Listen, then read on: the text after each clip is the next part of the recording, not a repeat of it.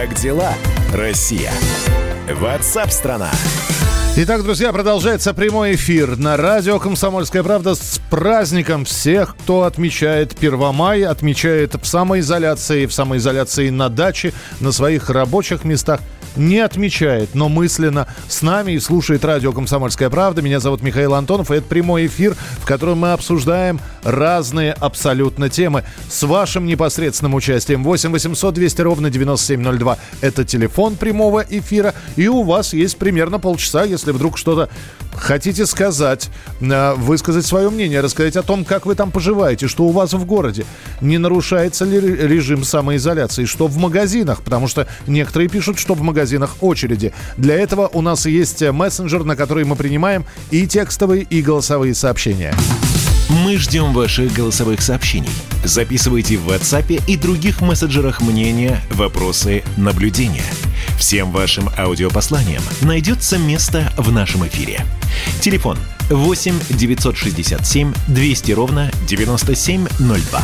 Ну и еще одно поздравление. У школьников завершился очередной процесс обучения.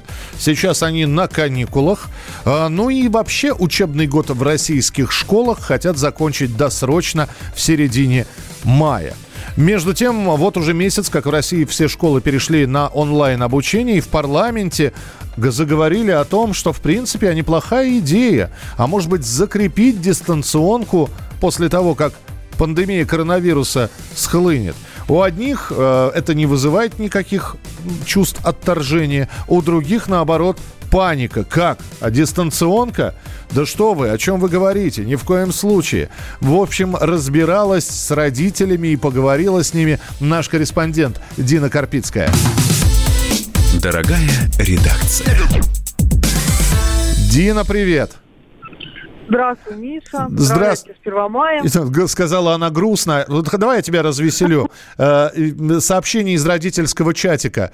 Э, сообщение от, от учителя. Это небольшой тест по математике на завтра. Пришлите, пожалуйста, его по электронной почте. Также жду завтра выполненную домашнюю работу. И еще очень большая просьба, товарищи родители, дайте ребятам работать самостоятельно. В конце четвертого класса в четвертой четверти 35 отличников. Это, это особенности дистанционного обучения. Да, да. А, дистанционное обучение, оно на нас на всех свалилось неожиданно. И а, мы оказались к этому не готовы. Но детишки сориентировались очень быстро и научились моментально друг у друга в чатах списывать, переписывать, делиться там. То, то есть приходит контрольная, на нее выполнение там 30 минут. Они делятся, каждый делает отдельное задание, обмениваются результатами, все это спокойненько сливает систему и получать свои пятерки. Но на самом деле есть родители, которым дистанционное обучение вполне понравилось. И, кстати, многие родители, э, ну точнее, я, конечно, вру, не многие, но некоторые уже давно своих детей перевели, еще независимо от пандемии. Вот у меня есть одна знакомая, которая дочка уже год учится дистанционно, и они очень довольны. Но, Но подожди, у них наверняка... Да, прости, Дин, у них наверняка были причины переводить своего ребенка э, и до коронавируса на дистанционное обучение. С другой ну, стороны... причины и возможности это сделать. И они подготовились, и технику закупили, и подобрали там школу, которая уже давно на это заточена. А большинство школ это просто все, кто в лес, кто по дрова, как выяснилось. А, сейчас, перед, перед тем, как я задам вопрос, э, товарищи родители, кто слушает нас сейчас? У кого школьники, дистанционно, неважно, младший, средний класс, э, старшеклассники, напишите, вот если вы за дистанционку плюс просто дистанционное обучение, смартфоны в руки, поставьте плюсик, ну так, чтобы было понятно. Если против, минусик или два минусика, как хотите. 8 9 6 7 200 ровно 9702. Дин, ну а в целом, вот, э, а если я у тебя спрошу, если бы от тебя зависело, оставить дистанционное обучение? Ну, частично. Нет. Ну, ну, частично, на период, например, длинного отпуска, все на люди уезжать там на зиму куда-нибудь теплым берегам, можно там месяц-два перекантоваться на этом обучении, но как полноценное образование я вот это не рассматриваю. Хотя у нас школа очень хорошо э, перешла на дистанционку, прямо мгновенно, я не успела еще опомниться, вот это вся была паника с началом самоизоляции, никто не понимал, как мы будем э, дальше там жить, работать, учить детей. Первую неделю было как-то вот сложно, а потом раз и смотрю, у меня дочь в седьмом классе в школе московской 1298, не стыдно даже и признаться, вслух сказать, что очень здорово, у них уроки каждый день по расписанию с 8.30 до 14.30, э, голосовом режиме, учительница там им э, что-то рассказывает, они записывают, потом выполняют тесты. Мне это очень э, подошло, потому что мне не хватало еще наблюдать, как моя дочь вот на фоне всего, что происходит в принципе, там с ума сходит, э, в компьютере сидит или занимается какой-то ерундой. А тут у нее как бы есть занятия, и она действительно учит, там и английский, и все, как бы я вижу, что... Но, но все равно это не так, как в школе. Все равно нету какой-то вот основательности, что ли, я не знаю. А, ну, Дина, на, на, нас, здесь, нас здесь заминусовали. Вообще просто. Я вижу только один плюсик сейчас. А, вот еще. Сергей пишет. Здравствуйте, я за дистанционку. Все школы закрыть, отдать под пятерочку. Сергей, как представитель компании «Пятерочка» зачет. Хорошо.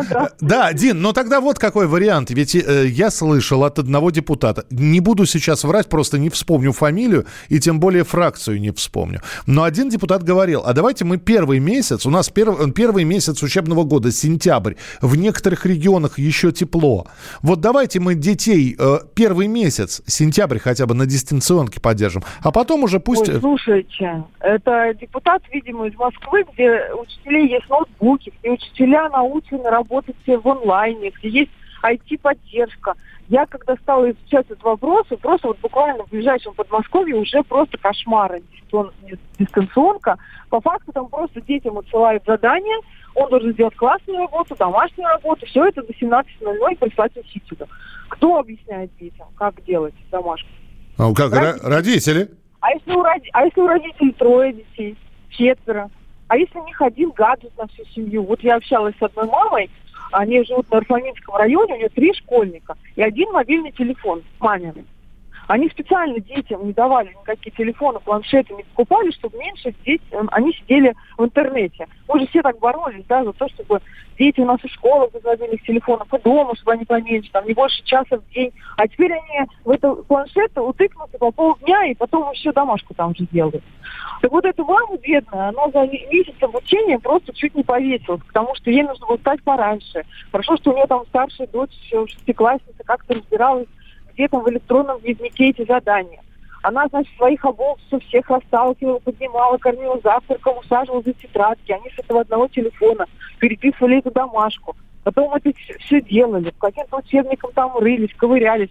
Ну хорошо, что еще дети, э, ну, циклассники, а если там девятый, десятый, где там физика, где э, тригонометрия. Как ее остановить? Да, где у нее кнопка? Дин, я понимаю, наболела. В общем, я понял единственное, что родители против, в большинстве своем. Против... Послушай, Миш, есть э, такие, вот, например, в русском районе э, даже перешли на онлайн э, занятия танцев и музыкальных школ. То есть родители, мало того, что надо с уроками разбираться, им надо еще сольфеджио, там э, всю эту специальность разучивать пьесы, но это невозможно. По факту получается, что на дистанционном обучении детей учат кто? Родители. Я понял тебя, Нам Дин. тоже не сладко. Да, я понял, спасибо большое. Э, Дина Карпицкая и такой материнский, значит, гнев э, сейчас у нас в эфире. Дин, спасибо большое, с праздником тебя. Обязательно появляйся еще в нашем эфире. Заминусовали, у нас ни одного, нет, один плюс есть э, за дистанционное обучение, все остальные против. Спасибо вам за то, что голосовали в прямом эфире. Как дела, Россия? Ватсап-страна! МВД России обратилась к врачам и волонтерам с музыкальным видеоприветствием. Сотрудники ведомства поблагодарили медработников и волонтеров, которые по зову сердца приходят в сложную минуту ко всем, кто нуждается в помощи. Песню сочинили и исполнили музыканты, которые вынуждены находиться на удаленке. Это еще один отличный пример того, как можно проявить себя в режиме самоизоляции.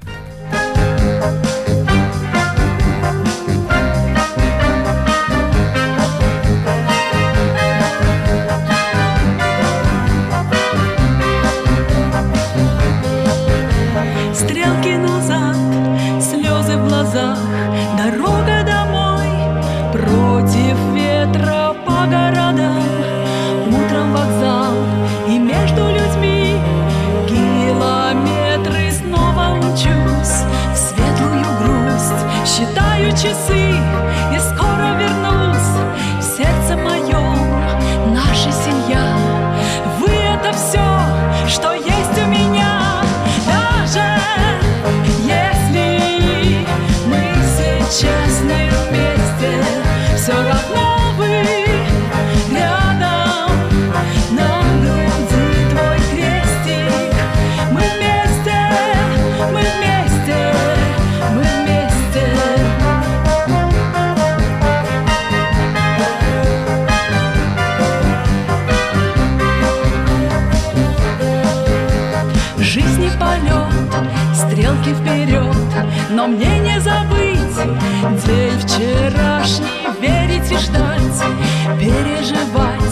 звонить и звонить на домашний. Здравствуй, родной,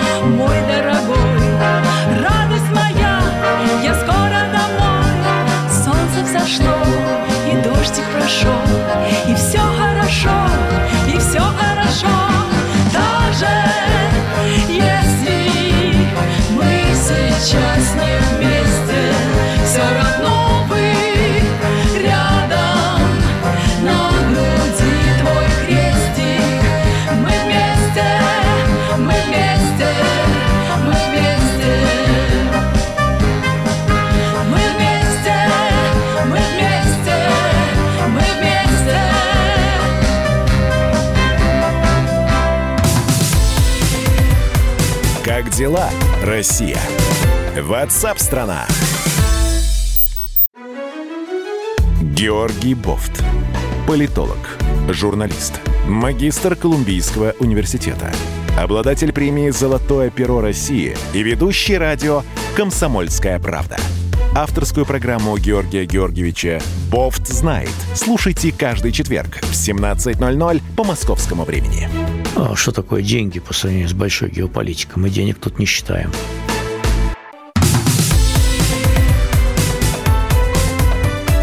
Как дела, Россия? Ватсап-страна!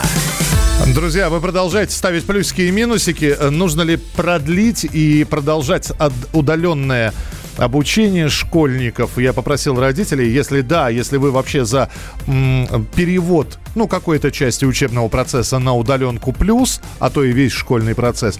Ну и если вам совсем удаленное обучение ваших детей не нравится, ставьте минус. Здесь минусов огромное количество. Э, В личных сообщениях, даже вот кто-то мне в Facebook написал, написано, мальчик Жора, 13 лет, я за удаленку. Жор, ну кто бы сомневался?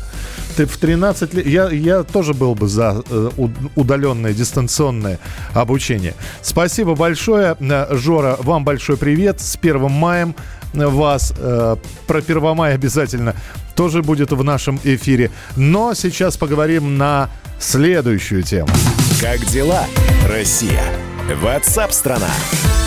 В России рассчитывали на то, что вот режим самоизоляции, который уже идет больше месяца, приведет к бэби-буму, ну, к увеличению рождаемости детей.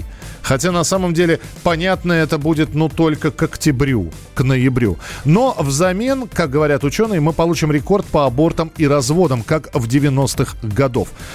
Самоизоляция, умноженная на кризис, приведет не к взлету рождаемости, а к демографической яме. Со взлетами и ямами разбирался журналист «Комсомольской правды» и ведущий нашей радиостанции Роман Голованов. Дорогая редакция. Рома, привет. Привет. Привет. Расскажи мне, пожалуйста, э, с чего бы это вдруг усомнились э, в том, что э, рожать будут? Ну, во-первых, все началось с того, что я поговорил с Наташей Москвитиной. Это глава фонда «Женщины за жизнь». Это такая, об- объясню в двух словах, православная э, организация, которая выискивает через соцсети, где женщины ищут э, абортарий или способ, как сделать аборты, э, и начинают с ними работу, там, психологическую или э, там, с волонтерами, чтобы приехали к ним, помощь оказали. Нет денег, на тебе деньги. Там нет еды, на тебе еды. Там боишься, вот тебе психолог. И они заметили, что вот есть вообще три точки, о, две точки в году, когда особый пик абортов э, женщины делают. Это а, конец э, января, когда проходят новогодние праздники, после всех корпоративов там творится такая история. Есть и другая точка, это конец лета, когда а, после курортных там историй, после дачных посиделок, вот э, то тоже женщины отправляются в абортарии. И теперь третья точка это э, вот эта карантинная самоизоляция, потому что и даже если сейчас все абортарии закрыты, то появилась телемедицина. Можно прям по приложению с телефона позвонить доктору, и доктор там подсказывает, а вот, дорогая, иди такие таблетки купи, и это будет тебе аборт. И вот они заметили, что сейчас появилась третья точка пик абортов, причем такая рекордная. Они там могли по 15, там по 20, по 30 лет случаев принимать э, а в месяц, а сейчас уже за сотню перевалило. Это вот только те, кого они смогли вычислить. Это только одна маленькая организация. Слушай, но, во-первых, здесь, конечно, ряд вопросов возникает. Можно ли доверять э, статистике одной организации, хорошо, нескольких организаций? Во-вторых, но э, я надеюсь, что средства, э, предох... о средствах предохранения контрацепции знают очень многие. И аборт – это когда, э, в общем-то, совершенно не, не, нежданно, негаданно, неожиданно, и вполне возможно, это последствия там не январских кор- корпоративов, а 8 марта уже. Можно ли на этих выводах строить такие, такие измышления, что у нас не будет взрыва э, демографического? Да, да, да, тут все предельно просто, потому что это же не только мы разговаривали с ними, они стали как отправной точкой, такой пищей для размышления. Потому что, а как же так, а что, вот мы тут сидим и ждем одного, а случится совершенно другое.